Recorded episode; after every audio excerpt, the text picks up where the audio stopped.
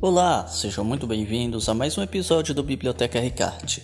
Eu sou Emilson Ricarte e hoje nós vamos falar sobre Os Sofrimentos do Jovem Werder, de Johann Wolfgang von Goethe.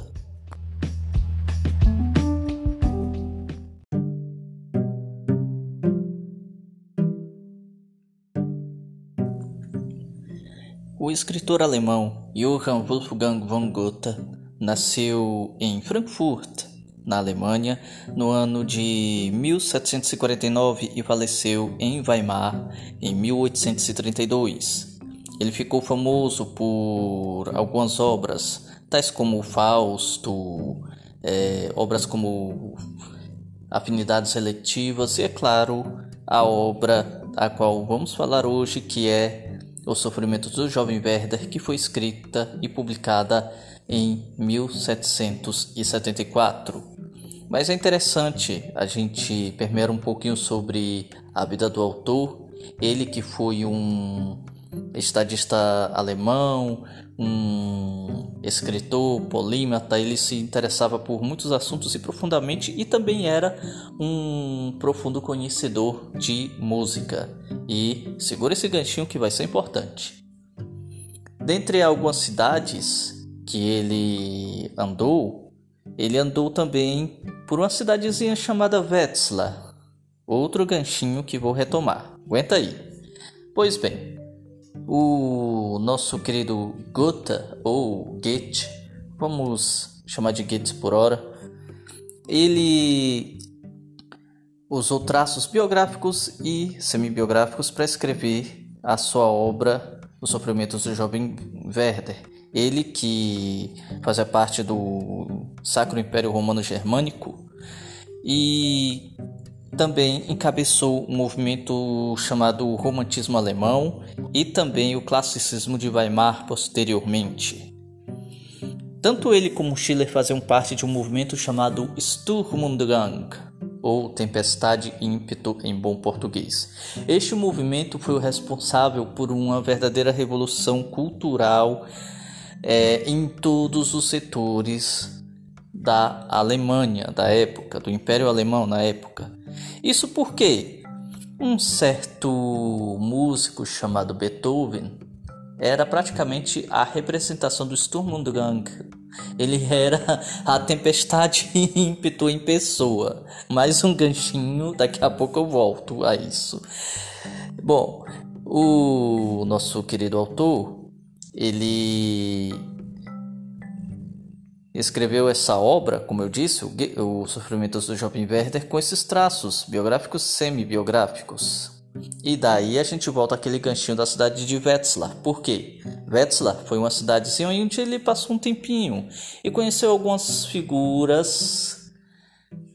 Uma tal de Charlotte, com quem ele se apaixonou, um amor secreto e não correspondido. Isso por quê? Charlotte era comprometida com Kessner, Kessner que era um amigo do, do Goethe e, claro, ele tecia elogios ao escritor, mas depois de um tempo, com certa assiduidade do escritor e com o falatório da cidade, cidade pequena já viu, né? Notícia se espalha. Pois bem, ele acabou tendo que mandar uma real aí pro jovem Goethe e dizer, olha, para um pouquinho com as visitas porque tá ficando chato, tá bom? E aí o que acontece?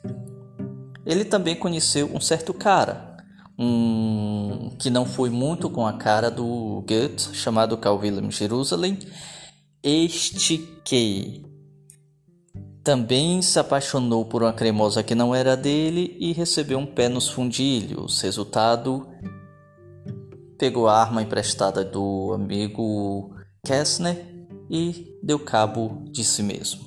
Pois bem, tudo isso para dizer que aí está o suprassumo do que teríamos nessa obra escrita por Goethe, Nos Sofrimentos do Jovem Werther. E, ou seja, esse Ctrl C Ctrl V aí, com toda essa vida nessa cidadezinha, É óbvio que depois deu problema com o rompimento, inclusive, do relacionamento de amizade do casal Charlotte Kessner com o nosso querido jovem Goethe. Pois bem, dando prosseguimento, ele se tornou famoso nessa época, quando escreveu e lançou Os Sofrimentos do Jovem Werther em 1774. E um fato curioso, bem pitoresco. Ele era admirador, como eu disse, ele gostava de música, era um entendedor de música. E era um profundo admirador de um certo músico de Bonn, um tal de Beethoven. Pois é, ele gostava muito da música do Beethoven. E o Beethoven, igualmente, era um admirador da obra do Goethe. E eles, em 1810, 1811 por aí, se corresponderam. O Beethoven mandou uma carta para ele com uma partitura musicando uma tragédia do Goethe chamado Egmont. E o Goethe ele ficou muito interessado. Ele elogiou muito essa obra e surgiu a oportunidade deles se conheceram, deles se conhecerem. E essa oportunidade surgiu no ano de 1812 numa cidadezinha é, de águas termais, chamada, se eu não me engano, se não me falha a memória, é, Teplitz. Era uma cidadezinha alemã conhecida por suas fontes termais. Eles se encontraram, e, bom, é preciso dizer que foi um completo desastre. Eles não foram com a cara um do outro. Eles eram profundos admiradores de, da, da obra um do outro, mas o santo não bateu, né?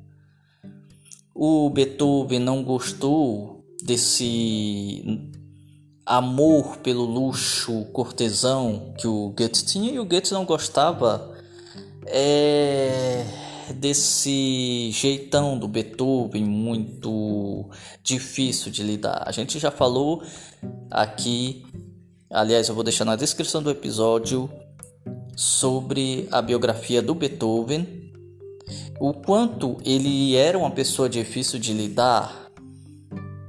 Ele tinha um temperamento difícil mesmo e também muito agravado por conta da surdez gradual que ele foi adquirindo.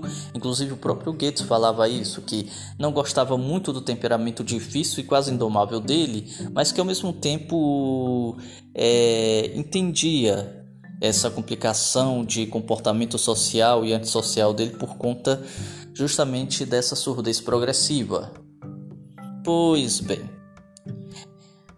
eles estavam lá nessa cidadezinha e o Gut praticamente arrasta ele para ver uma comoçãozinha que estava acontecendo ali, porque a imperatriz estava passando. E o Gut foi todo cerimonioso, cumprimentou, saudou a imperatriz e o Beethoven, ah, nem aí. o Goethe ficou horrorizado. Depois disso, os dois não se falaram de jeito nenhum. O Beethoven até tentou reatar essa amizade fracassada, essa tentativa fracassada de amizade, mas não rolou. O Gut simplesmente não quis nem saber. Para ver que muitas vezes admiramos a obra de um determinado artista, mas não significa que conhecer esse artista vai fazer com que se, é, é, nós sejamos simpatizantes da pessoa dele. Ou seja, podemos até gostar da obra de alguém, mas não significa que gostaremos da pessoa, desse alguém. E o que aconteceu com esses dois? Eles admiravam mutuamente a obra um do outro, mas não se bicavam, né? Ou seja, para quem é até uma lição, para quem muitas vezes torce o nariz para ler a obra de algum autor, de algum escritor, por conta da vida e das opiniões de determinado escritor. Olha, eu vou ser bem sincero, se eu fosse deixar de ler obras literárias por, por causa da vida dos autores, eu simplesmente não leria praticamente nada. Porque Se for por conta disso, a gente não leria nada, mas não. Eu deixo em suspenso a obra daquele autor até onde é possível, mas quando não é, é obra, a vida do autor tem que ser trazida. Eu posso não simpatizar com determinado autor, com a vida ou pensamento daquele autor, mas eu posso muito bem admirar a escrita, a narrativa da obra escrita por este autor com quem eu não vou com a cara. Isso aconteceu com essas duas celebridades alemãs. E bom, para finalizar, eu preciso falar um pouquinho de que Fausto. Fausto foi uma obra que demandou muito tempo do nosso jovem Goethe. Tanto é que ele só foi concluir e lançar a segunda parte no ano de sua morte, 1832. E eu posso dizer uma coisa: eu quero ler depois Afinidades Seletivas, porque já posso entregar aqui que eu fiquei simplesmente maravilhado com essa obra do Goethe, Os Sofrimentos do Jovem Werder. Que livro! Que livro, senhoras e senhores! Então, vamos seguindo para falar da obra então.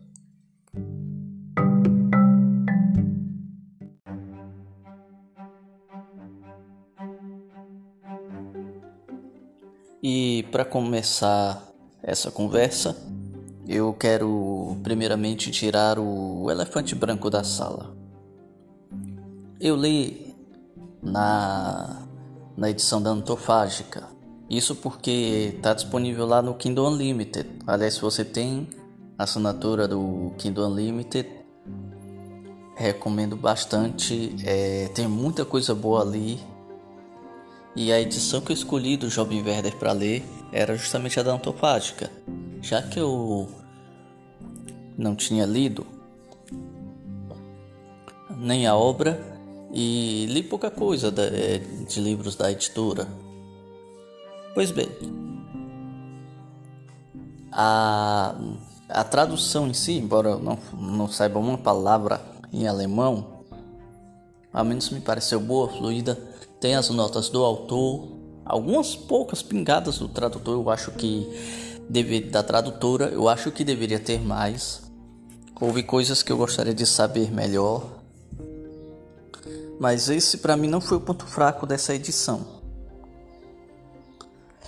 Como todas as edições é, da editora, existe, claro, um, prefácio geralmente feito por algum youtuber, algum booktuber e textos de apoio, pós-fácios, textos de apoio depois do, do texto em si, da obra em si.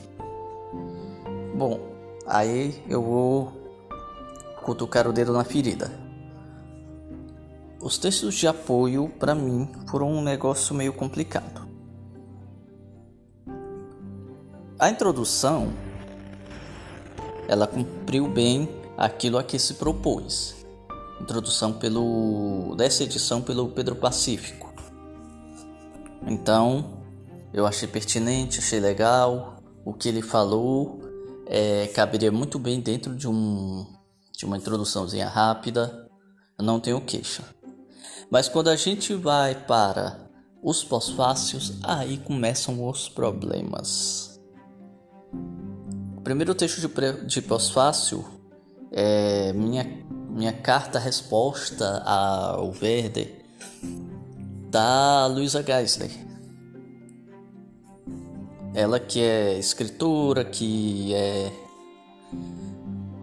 se não me engano faz parte de uma é, é, é, tem um cargo na universidade de na universidade lá fora eu esqueci o nome da da cidade mas se não me engano acho que fica na é, é Escócia eu acho não sei não lembro mas o que é relevante nisso aqui é que eu não gostei do texto dela.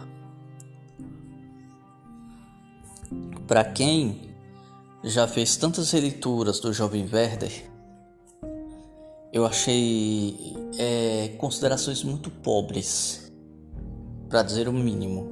Eu tive problemas com relação à leitura desse texto dela e uma verdadeira indignação, porque ela colocou o Werder num existencialismo estéreo. Porque o Werder, ele é, eu já digo de antemão, ele é um jovem muito sentimental e que por ser sentimental demais e não controlar esses arroubos de sentimento que ele tem, ele acaba tendo muitos problemas. E não, ela coloca apenas com um pendor artístico, sabe?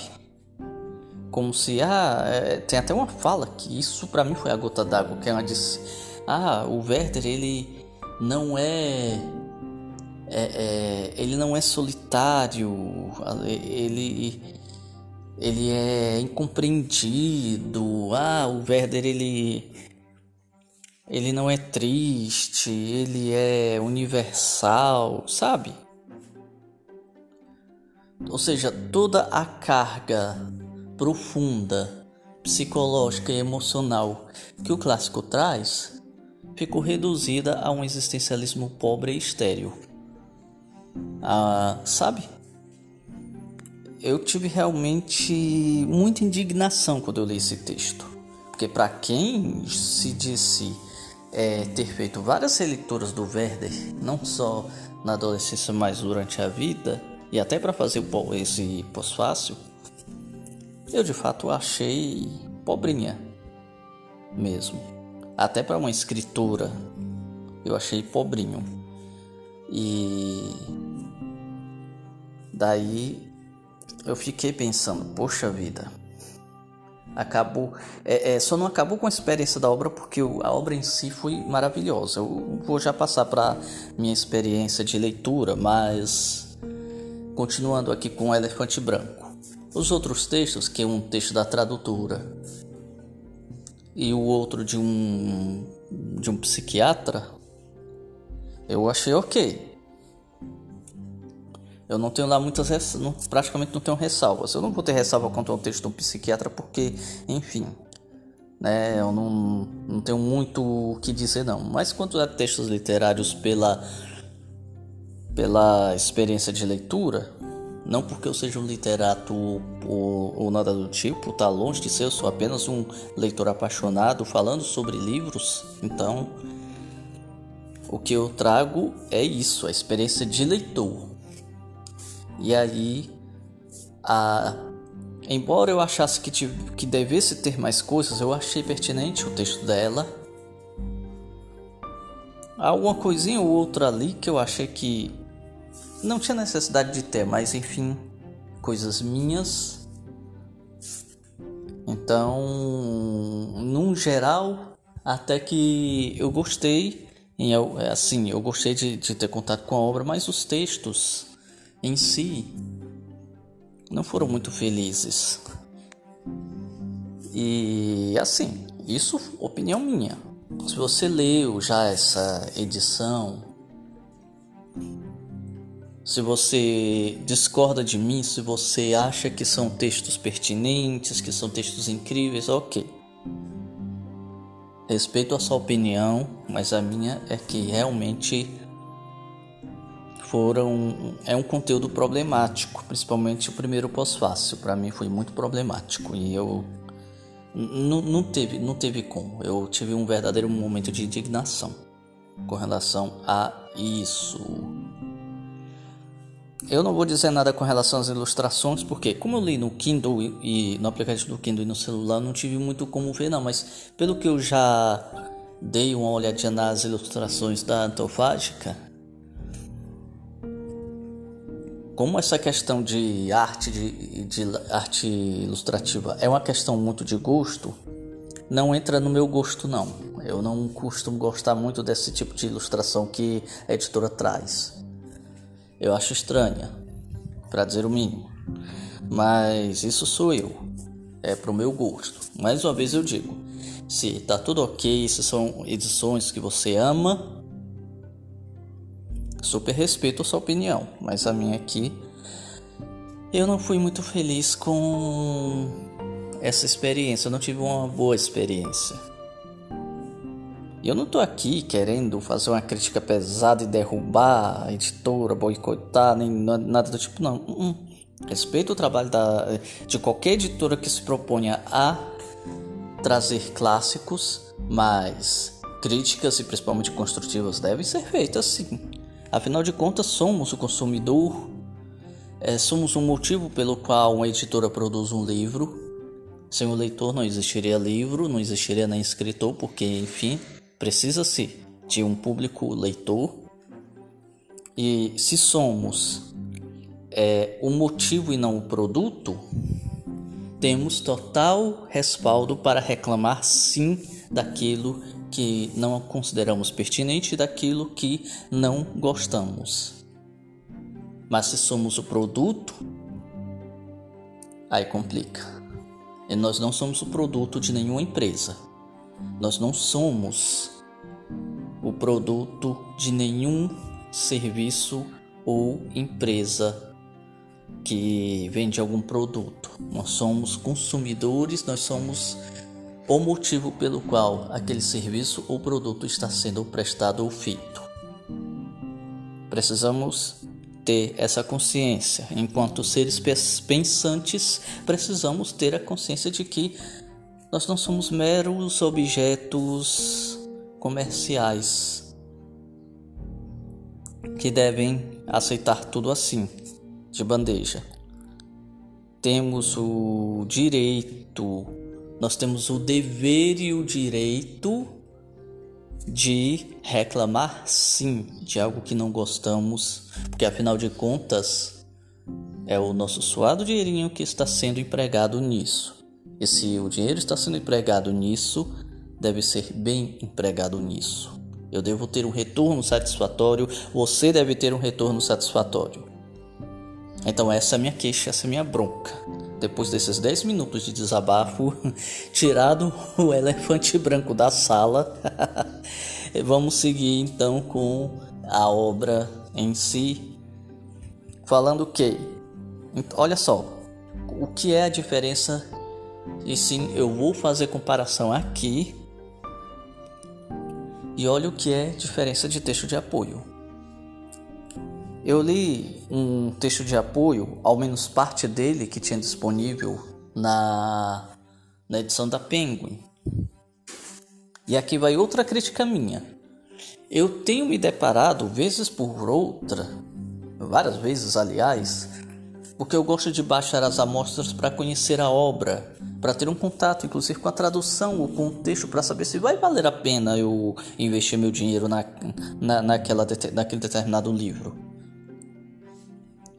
E é frustrante quando você pega uma amostra que só tem um trechinho de um texto introdutório, quando só tem um pedaço da introdução que não é nem o texto do autor em si mas sim um texto introdutório de, do, de, do tradutor do organizador.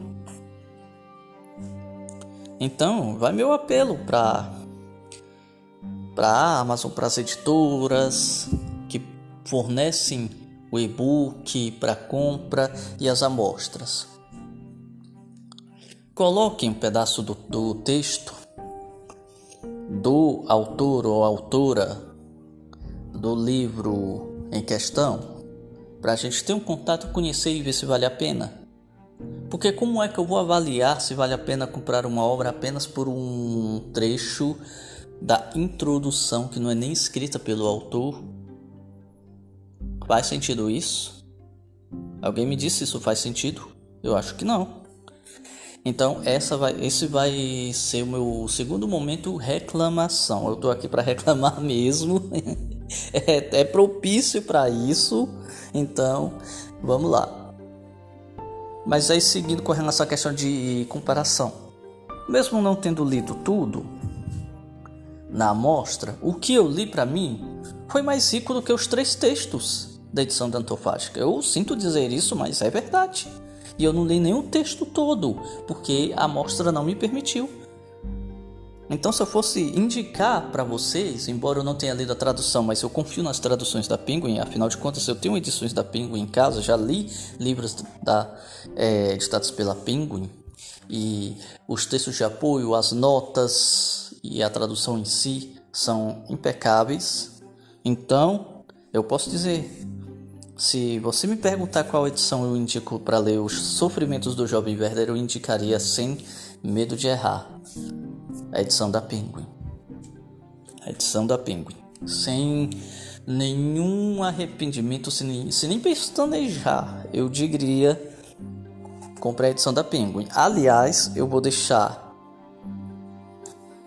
se você, se você gosta e admira o trabalho da, da, da Antofágica, eu vou deixar o link, afinal, para compra da edição, afinal de contas.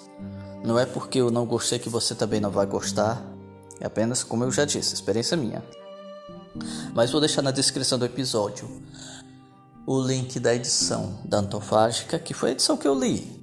Então eu vou deixar mas também vou deixar um link para a edição da Penguin, que é a edição que eu recomendo que se faça a leitura do Sofrimentos do Jovem Verda, que tem textos de apoio, eu já posso dizer, introdução, texto de apoio e do que, eu, do que me foi possível ler é simplesmente fantástico, bem rico e trouxe muito do que é pertinente para a obra. Aí é que tá o ponto, a questão o cerne do problema. Quando o texto não enriquece a experiência de leitura, para mim ele simplesmente está ali desnecessariamente. Mas se ele traz um algo a mais, se ele é feito em prol do texto para enriquecer e maximizar a experiência de leitura, ótimo. Mas se não, para mim é um texto simplesmente desnecessário. Mas depois de tanto reclamar, bora lá. Eu li. Eu peguei um fim de semana para ler Os Sofrimentos do Jovem Werder. Eu queria, uh, poxa, a minha assinatura do Kindle Unlimited está terminando. Porque eu peguei aquela promoção de 3 meses por R$1,99. Então, a assinatura está terminando e eu quero aproveitar, já que eu tenho, para não comprometer as leituras da semana, que eu já estou fazendo para. Que eu, que eu já estou já tá em andamento, para não prejudicar nenhuma. O que é que eu vou fazer? Colocando mais outra? O que é que eu ia fazer? Pegar o fim de semana para ler. Eu nunca tinha feito isso, na verdade. E o livro tem pouco mais de 200 páginas, então eu nunca tinha feito isso. Mas o livro, ele, o do, do, do Goethe, ele é dividido em duas partes. Então eu peguei uma parte para o sábado e outra para domingo, é o livro 1 e o livro 2. E na segunda-feira eu li os textos de apoio. Aí eu peguei e li. Livro 1 no sábado, dividindo entre turnos porque eu peguei o número total de cartas e dividi entre número X de manhã, número X de tarde, número X à noite. Isso no sábado e também no domingo. Domingo eu praticamente não li de manhã, então tive que fazer essa divisão entre tarde e noite e deu super certo. E daí eu li. Eu realmente mergulhei nos sofrimentos do jovem Werder. Algo que eu pude experimentar foi realmente uma intensidade muito grande. Quando você faz uma leitura assim tão corrida, a gente tão imersiva em tão pouco tempo, parece que a gente mergulha mais na história, parece que a gente acaba captando mais dos sentimentos do, dos personagens em si. E os Sofrimentos do Jovem Werder já é um livro intenso por si só, pela carga emocional do Sturm Drang que traz, afinal de contas, Werder é um autor que traz esse movimento. Ele é meio que tido como um autor do pré-romantismo alemão. Então, ele vai trazer essa questão romântica e ao mesmo tempo ele vai trazendo essa questão da tempestade ímpeto, essa é, oscilação de sentimentos e comportamentos, nunca é algo, como é que eu vou dizer, contido, equilibrado, é sempre 880. Ou ora retraído, ora expansivo demais ou explosivo, ora vê as coisas como se fossem as mais belas do mundo, outra hora parece que o mundo perdeu as cores, a vida perdeu o sentido e nada mais é nada mais é o que era antes. É aquele negócio tudo que a gente vê e uma das coisas mais expressivas que a gente pode ver do movimento não só na literatura, mas o Sturm, o Sturm und Drang, ele ultrapassou essa barreira e foi basicamente um movimento cultural, não foi só literário, porque isso atingiu as outras artes, inclusive a música. Se ouvir Beethoven, a gente vai ver essa oscilação dentro das notas, dentro da melodia em si. E isso é bem curioso. É bem curioso. Mas aí voltando para a experiência da leitura. Eu li no sábado a primeira parte. A primeira parte é uma parte mais bucólica, sabe? O Werder, ele ainda vê a beleza da simplicidade campestre. Isso porque ele está numa cidade do interior da Alemanha. E quando a gente lê o texto introdutório, a introdução da edição da Penguin, a gente acaba percebendo os traços biográficos, semi-biográficos e semi-autobiográficos que o autor colocou, desde a cidade que ele não nomeia, mas pelas características, quando a gente lê aquele texto introdutório da Penguin, a gente acaba vendo que é basicamente uma descrição da cidade de Wetzlar, na, no interior da Alemanha. Wetzlar, ela fica bem próxima a Frankfurt, e Frankfurt foi a cidade onde o, o Goethe nasceu. Então, a gente tem aí algo bem semi-biográfico. E, e, essa questão do biográfico e do semi-biográfico não para por aí, não. Eu vou falar um pouco mais sobre isso e de maneira mais aberta. Mas quando eu for falar sobre os spoilers, eu vou avisar, não se preocupem. Quem não gosta de spoiler não vai ficar chateado, porque vai ter um bom conteúdo antes de chegar essa hora. E quem já leu vai poder aproveitar também. Vamos lá. O o texto da primeira parte do primeiro livro ele tem bem isso. Só que o Werder, a gente já vê que ele já mostra certa instabilidade emocional. Ele é dado a esses arroubos é, sentimentais. E ele tá lá na cidade, ele encontra as crianças, faz amizade com elas, ele sempre se senta debaixo de uma árvore ali na praça para pintar, para desenhar, fazer os seus desenhos. É curioso quando a gente, como essa é uma obra que faz a gente pegar algumas referências daquilo que a gente já teve contato.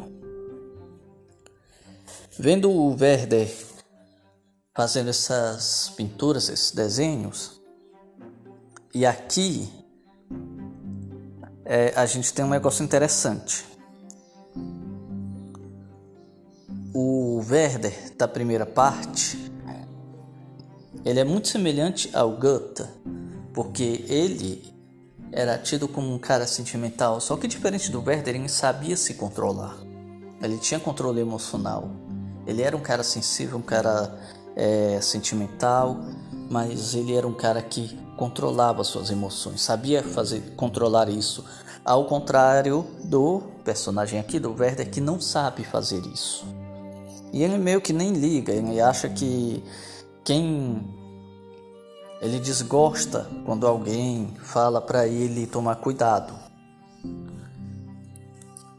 Aí o que acontece? O Werder da segunda parte é o um outro amigo dele que ele conheceu, mas que não gostava lá muito dele. Tinha. É, é, é, achava ele meio. Como é que eu vou dizer? Meio nariz empinado. Que era o. O. Willem Jerusalem.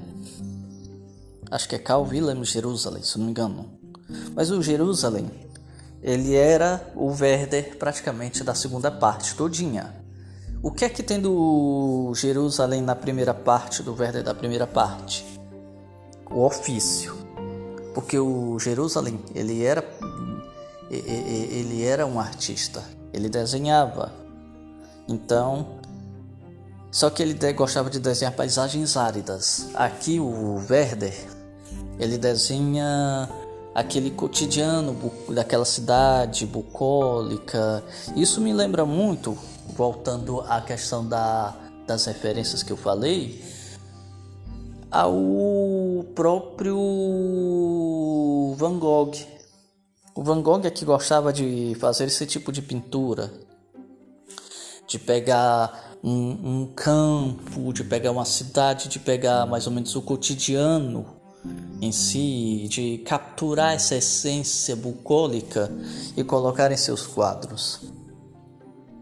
Então eu não tive como não fazer essa referência, não enquanto eu li o texto, mas depois que eu fui ler é, o texto de apoio da Penguin, foi que caiu a ficha e, eu, e, e puxou a minha memória para isso. Eu digo, nossa, isso é praticamente é, é, é uma pitada de Van Gogh aqui. E a gente sabe também que Van Gogh era um, era um cara muito instável emocionalmente. Ele foi um cara problemático. E daí não tem como não fazer essas referências. Não é? Bom, dando prosseguimento. Isso são, claro, é, coisas que a gente vai lembrando por conta da, é, é, é, da, da, nossa bagagem e experiência com outras coisas. Eu, como sou um admirador do, das obras do Van Gogh, algumas pelo menos que eu gosto muito, como o Quarto em Arles e também o Noite Estrelada, que são minhas obras favoritas dele, então é, é, é sensacional. Eu gosto muito e ver isso é bem interessante. E passando, nessa primeira parte, o Werder ele vai para um baile e nesse baile ele conhece quem? Charlotte, a. É. Ela ele vai com algumas amigas da Charlotte, alguns primos, é, ele vai com algumas damas e elas, ele fazendo companhia a elas, né, a caminho, e elas dizem, olha, não vá se apaixonar por ela não, viu? Ela é comprometida. É, né? Sem problema. Não tem a mínima intenção. Só que quando ele conhece a Charlotte, o homem fica praticamente lambendo o chão que ela pisa. Para quem não tinha nenhuma intenção de se apaixonar, ele ficou arriado por Charlotte. E ele ficou assíduo frequentador lá, pegou amizade com ela e tudo mais. E pronto, a vida dele passou a ser Charlotte. Passou a ser Lotte. Só que aí aparece quem? O Albert. E aí o negócio complica um pouco mais para ele, sabe? Ele entende porque é que ela é comprometida com o Albert, porque ele gosta da figura dele. E ele até toma uma decisão assim, porque ele se corresponde. A, a, Os Sofrimentos do Jovem Werther é uma obra epistolar, ou seja, é, são relatos em carta, cartas que ele envia a um amigo correspondente chamado Willem.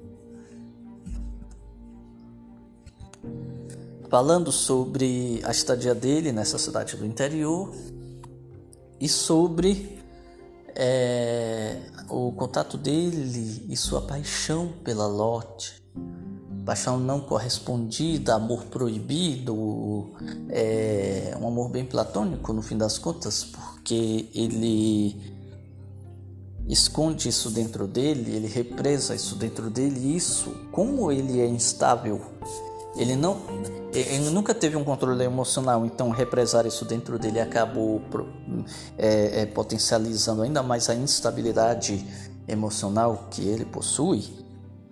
O que acontece? Em determinado momento, em algumas visitas que ele faz com ela, a alguns amigos dela, inclusive a casa de um pároco,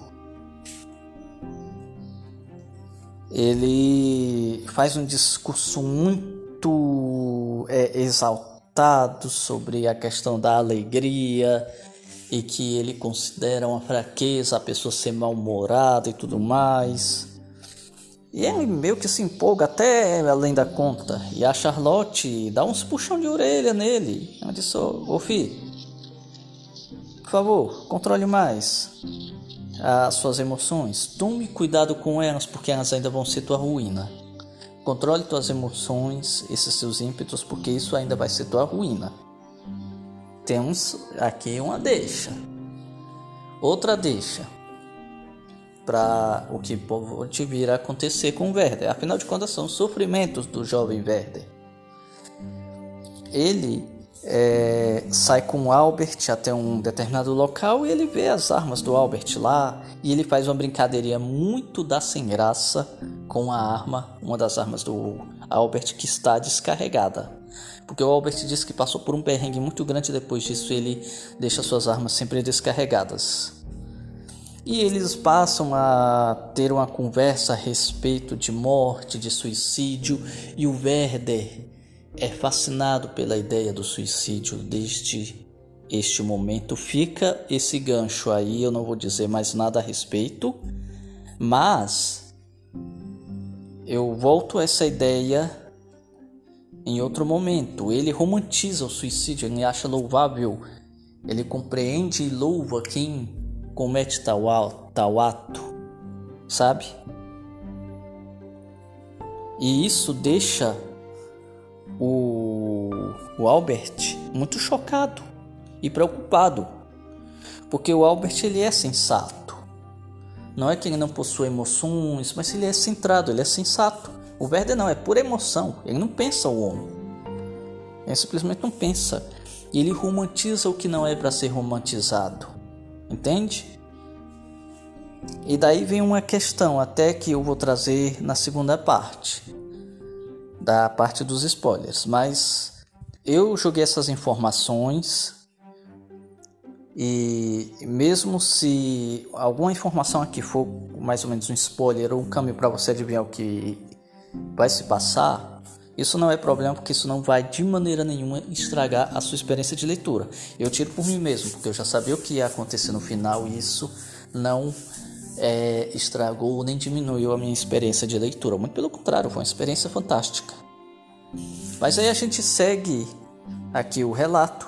Ele vai embora para uma cidade, como sugestão dos amigos dele, é, é desse amigo dele, e vai trabalhar em um cargo ali da corte.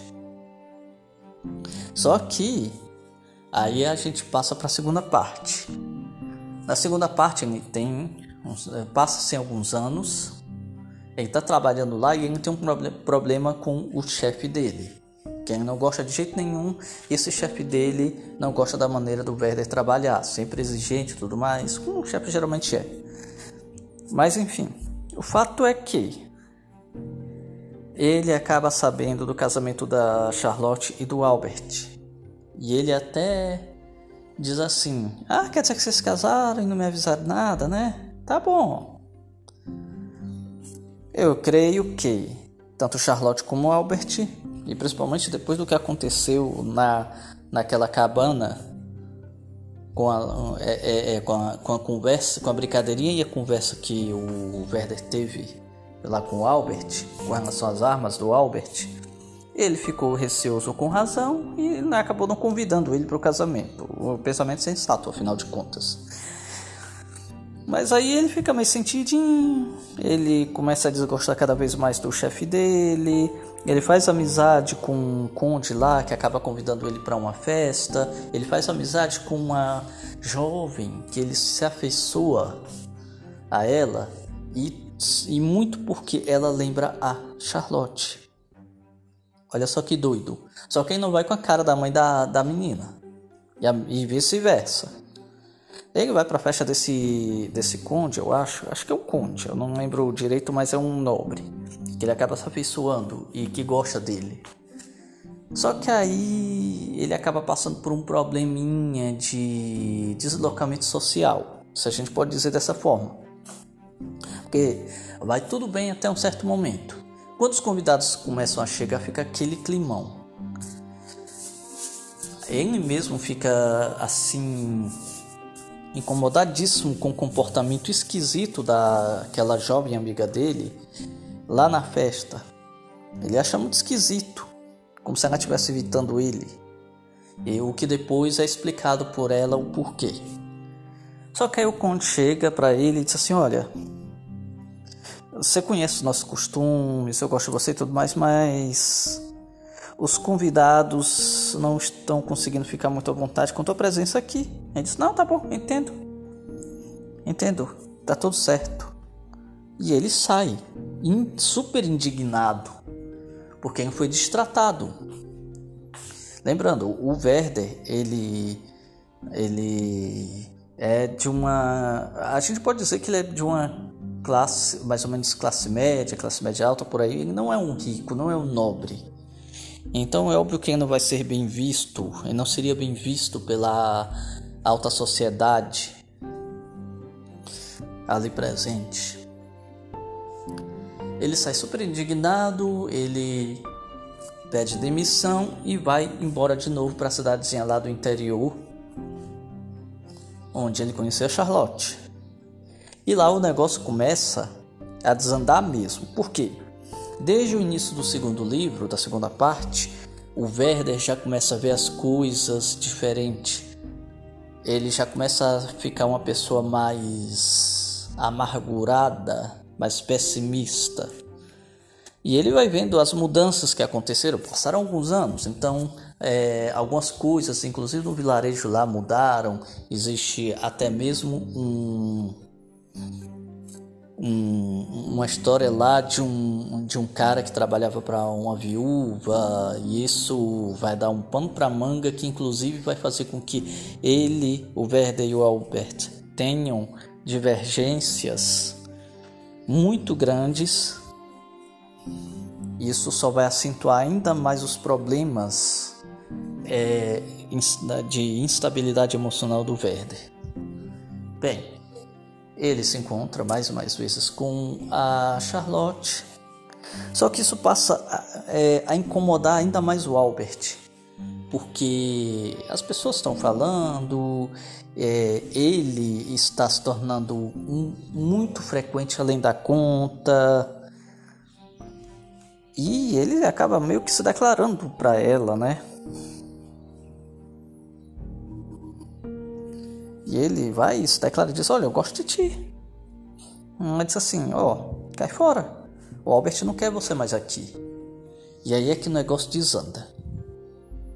O que vai acontecer depois, até aqui eu não considero spoiler, mas o que vai acontecer depois, depois, eu deixo para a parte dos spoilers que agora sim, eu já deixo avisado. Se você não quer spoiler, para aqui e eu já deixo meu agradecimento por ter ouvido até aqui. Lembrando os links na descrição da, do episódio, links o quê? Da Amazon. Então, tudo certinho. E aqui por diante, quem decidir seguir é por sua conta em risco. Vamos aos spoilers. Muito bem. Tendo dado esses recados, sigamos para a parte dos spoilers. Lembra que eu disse que o Werder ele já tinha uma certa propensão, ele já tinha um, uma ideia meio esquisitinha acerca do suicídio? Quando ele fez aquela brincadeira lá sem graça com a arma do Albert? E pelo discurso acalorado em defesa do, do, do suicídio? Pois é. Essa ideia é, acompanha ele durante todo o livro. Ele tem uma obsessão por arma, por suicídio, por tiro, por arma, mas também às vezes entra ali uma, uma vontadezinha de suicídio com faca, com arma branca. Mas aí antes de seguir, vai uma questão. Eu falando assim, pode parecer que o livro ele é, induz e, e, e faz apologia à prática do suicídio. Para quem vê de longe até parece isso. E isso foi um calo no sapato do Goethe durante, é, é, quando essa obra foi lançada, porque teve aqueles boatos não comprovados de que houve uma onda de suicídio por conta da obra, de jovens se suicidando e sendo encontrados abraçados com o livro e por aí vai. Muito pelo movimento até é, cultural, porque muitos jovens passaram a se vestir como Werder, ou seja, é, calça e jaqueta amarelo e um sobretudo azul. Então a gente tem aí uma tendência cultural e comportamental e de moda. Só que se a gente for pra, parar para pensar e analisar o contexto da época, depressão e, e, e, consequentemente até suicídio mesmo já eram em certa medida comuns mesmo antes do Goethe é, escrever essa obra. E eu digo isso até pela inspiração que o autor teve para escrever os Sofrimentos do Jovem Werther. Lembra que eu disse que era semi-biográfico, semi-autobiográfico e semi-biográfico? Por quê? Porque o Werther, não, opa, o Goethe, tá vendo só o que dá você fazer essas associações? Você confunde autor com com o personagem. Mas o autor ele pega traços dele mesmo e coloca no Werther da primeira parte e coloca traços do Carl Wilhelm Jerusalem na segunda, do Werder da segunda parte. É o Jerusalém todinho. Inclusive na parte de pegar é, é na parte da morte. Por quê? Depois que o Werder ele é rejeitado pela Charlotte,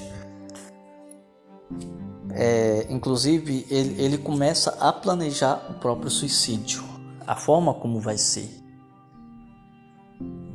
Então, ele paga as contas, ele deixa tudo ajeitadinho, ele diz a hora, ele diz até que ele quer acordar cedo e tudo mais. Só que no meio disso acaba acontecendo uma inundação. E se a gente for ver, é, a mudança das estações, as mudanças ocorridas no próprio vilarejo, é, no entorno, a própria inundação são meio que símbolos de como o interior do Werder está. Então isso já nos sinaliza o, o quão ruim está a mentalidade desse jovem, sabe? O quão doente está a mente desse rapaz. E daí o que acontece? Ele se suicida com um tiro com tiro, ele, ele pega emprestado a arma do Albert dizendo: Olha, me empreste suas armas para uma viagem. Aí o Albert não desconfiou, né? Prestou. E quando é tarde da noite, ele bebe um vinho, um pouquinho de vinho e dá um tiro na cabeça. E só que ainda fica numa agonia até o meio-dia do dia seguinte, onde ele morre. E depois é enterrado. Pois bem, a questão de parecer de, dessa parte vai ser praticamente o Jerusalém todinho, porque o Jerusalém também fez a mesma coisa. O que acontece? O Albert é basicamente uma transfiguração do Kessner, que era comprometido com uma Charlotte. Sim, tinha uma Charlotte aí no meio. Por quem o Goethe era apaixonado. E meio que o Kessner sabia disso, Só que, tipo, ele se controlava e ele soube dar um certo distanciamento. Depois ele foi embora e fez algumas coisas que o próprio Werder fez com relação a Charlotte. Só que a questão do Jerusalém é que ele também foi meio que rejeitado por uma outra dama. Então, é, o, o, o autor meio que uniu essas duas coisas. E aí ele pegou e cometeu suicídio dessa mesma forma. Então, isso já havia acontecido. Então, a questão do suicídio não é que esse livro havia induzido ou induza ao suicídio. Eu realmente aconselho que se você não estiver bem com esse tema, você não leia, de fato. Porque ele vai induzir a isso não, porque é uma obra que traz uma carga de sofrimento muito grande de um jovem emocionalmente instável. Então, se você não está legal emocionalmente, eu realmente não aconselho ler esse livro. Se cuida, fica bem e depois você pode ler tranquilamente, sabe? Porque é até uma maneira de alertar contra isso, porque a todo momento no livro você vê a preocupação do Gut, não de maneira explícita, mas implícita, de mostrar que todo esse comportamento do Werder não é normal, não é saudável, não é aconselhável. Ele coloca a, a atitude do Werder com relação ao suicídio como algo romantizado, como algo problemático, como algo que não deve ser reproduzido. Aí vem as pessoas da época e, e fazem um escarcel e censuram o livro praticamente a gente teve vários problemas. O próprio autor teve problemas é, com relação a isso. E até por conta desses boatos de jovens terem é, se matado, meio como o Werder, é, inclusive de jovens terem se reunidos em um local que possivelmente que, que construíram lá como se fosse a tumba do Werder, terem meio que proclamado algumas coisas da obra e cometido suicídio coletivo e por aí vai. Sendo que essa questão do suicídio em si, ela já era algo meio que patente na época do Goethe, mesmo antes de escrever Os Sofrimentos do Jovem Werder. Era uma obra, era, um, era uma época complicada, é, em que a depressão não era algo conhecido. Entende? É por isso que se a gente for olhar de outra forma, a gente descaracteriza e descontextualiza a obra em si. E o que acontece? A gente vê claramente aqui, quando a gente vê situações como essa, parece que um problema de interpretação textual. Não é de hoje esse problema de você olhar, é, é, ler um texto, seja ele clássico ou não, e principalmente clássicos, né? E ter esse problema de interpretação da época, porque você também não coloca a obra em seu local e em sua época, em seu contexto histórico-social. Se você tira a obra desse contexto histórico-social, a obra é descaracterizada e passa a não fazer sentido mesmo. E ainda assim, é um clássico, porque esse tema da depressão e do suicídio são temas extremamente atuais. Temos preocupantemente é, é, taxas de pessoas depressivas e cada vez isso atinge cada vez mais os jovens, que é algo alarmante. Crimes passionais contra outros ou contra si mesmo. Então, esse livro serve como um, um antídoto para combater esses males, entende? Porque a gente, se você passou por algo semelhante, por algum problema de depressão, seja em que estágio for, você vai se identificar com, com, com o personagem, mas em nenhum momento você vai sentir vontade de reproduzir o que ele fez, porque o autor ele é genial e magistral no cuidado de não de, de, de fazer com que o leitor entenda que isso não é uma prática é, a ser adotada. Mesmo quem não diga isso, olha, isso é condenável, isso é errado. Não precisa, tá implícito no texto. Então, uma, um olhar atento, interpretativo e contextualizado da obra vai só enriquecer a tua leitura, te garanto, como fez comigo. E daí é uma obra que eu realmente recomendo. E eu talvez, se você ler, por exemplo, um determinado, uma quantidade X de cartas por dia, talvez a intensidade do mergulho seja menor. Mas se você ler, como eu, que lê em dois dias, um livro por dia, você pode ter certeza que vai ser um mergulho intenso nos sofrimentos desse jovem instável. É, esse jovem meio estranho, meio pancada das ideias, que não sabe se controlar, controlar suas emoções. E daí a gente tem tudo isso. Tem um texto rico em que a gente vê inclusive que essa pode ter sido uma maneira do próprio Goethe de exorcizar, de tirar esse peso de si mesmo, uma maneira dele colocar de uma maneira palpável algo que estava dentro dele, como essa paixão é, não correspondida e proibida pela Charlotte. Aí a gente tem uma questão bem interessante também, né?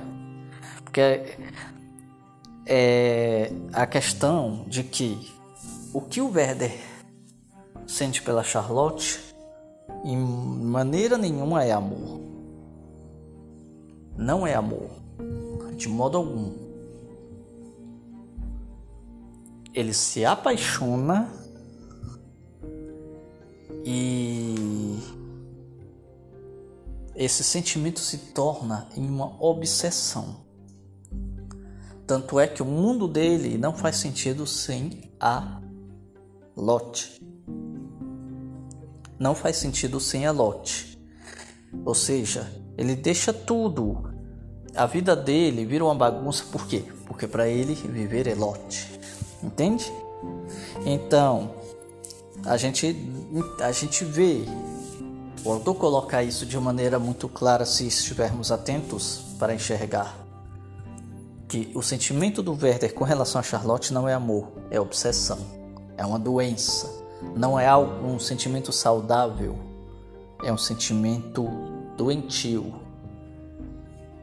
é algo febril, algo que o destrói aos poucos como por isso que eu disse que é um clássico, porque a gente vê isso a rodo hoje em dia.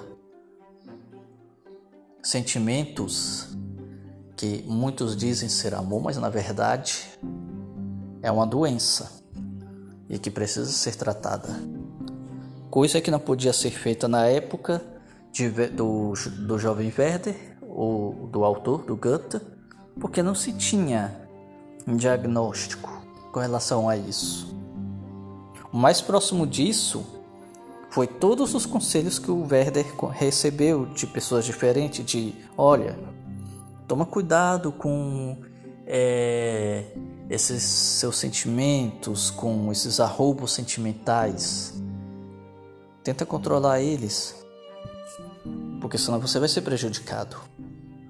E a gente vai vendo que ele vai ignorando porque ele acha que as pessoas não gostam dele e que não aceitam ele como ele é. é. Eu acho que aí é onde cai o erro interpretativo de achar, de cair na conversinha do Werder e achar que ele é um incompreendido, um deslocado naquele meio social, quando na verdade ele é um cara com sérios problemas psicológicos e emocionais e que precisa-se ter esse cuidado ao ler uma obra como essa, ok?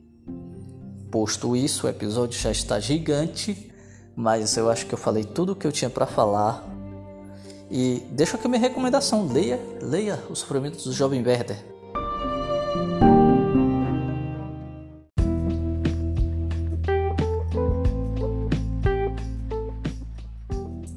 E antes de encerrar, é, só lembrando algo bem interessante que foi o que? Nas partes finais, o texto ele é fluido. São cartas pequenas, são curtas, então dá uma boa divisão para ser lida ou em dois dias como eu fiz, ou então num tempo maior, no espaço maior de tempo. O que acontece? O autor lá pelo final, próximo a, o suicídio do Werder, quando ele está começando a planejar essa prática, ele dá um pé no freio. Tem ali é, a intervenção do editor, que eu considero como um cuidado do autor com a obra e também para a preservação do autor. Um freio moral mesmo, dizendo: olha, para por aqui, vamos botar o pé no freio, porque o, a partir daqui o, o tema é bem mais sensível. Então, eu de início quando li, eu até não gostei muito não. Eu disse, oxe, pra que, cara? Pra que separou? Tava tão bom, tava tão fluido. Mas depois que eu terminei a obra, eu vi como algo bem necessário. Esse pé no freio, essa quebra, essa quebra narrativa, ela é bem necessária para que o leitor vá com é, é, um pouquinho mais de lentidão, porque o tema é mais delicado. É por isso que eu disse em alguns momentos: se você não está bem, não está bem com o tema, então não leia. Mas se você já tiver superado ou estiver bem emocionalmente, psicologicamente, pode ler. Isso pode inclusive, como eu já falei antes, ser um antídoto contra é, essas questões tão delicadas. Porque, é como eu falei, o autor se preocupa com isso, ele se preocupa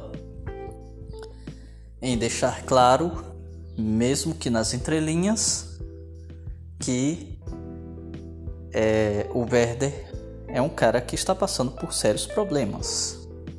Então é isso. Deixo mais uma vez a minha recomendação e, encerrando por aqui, os links na descrição do episódio, links de associado da Amazon.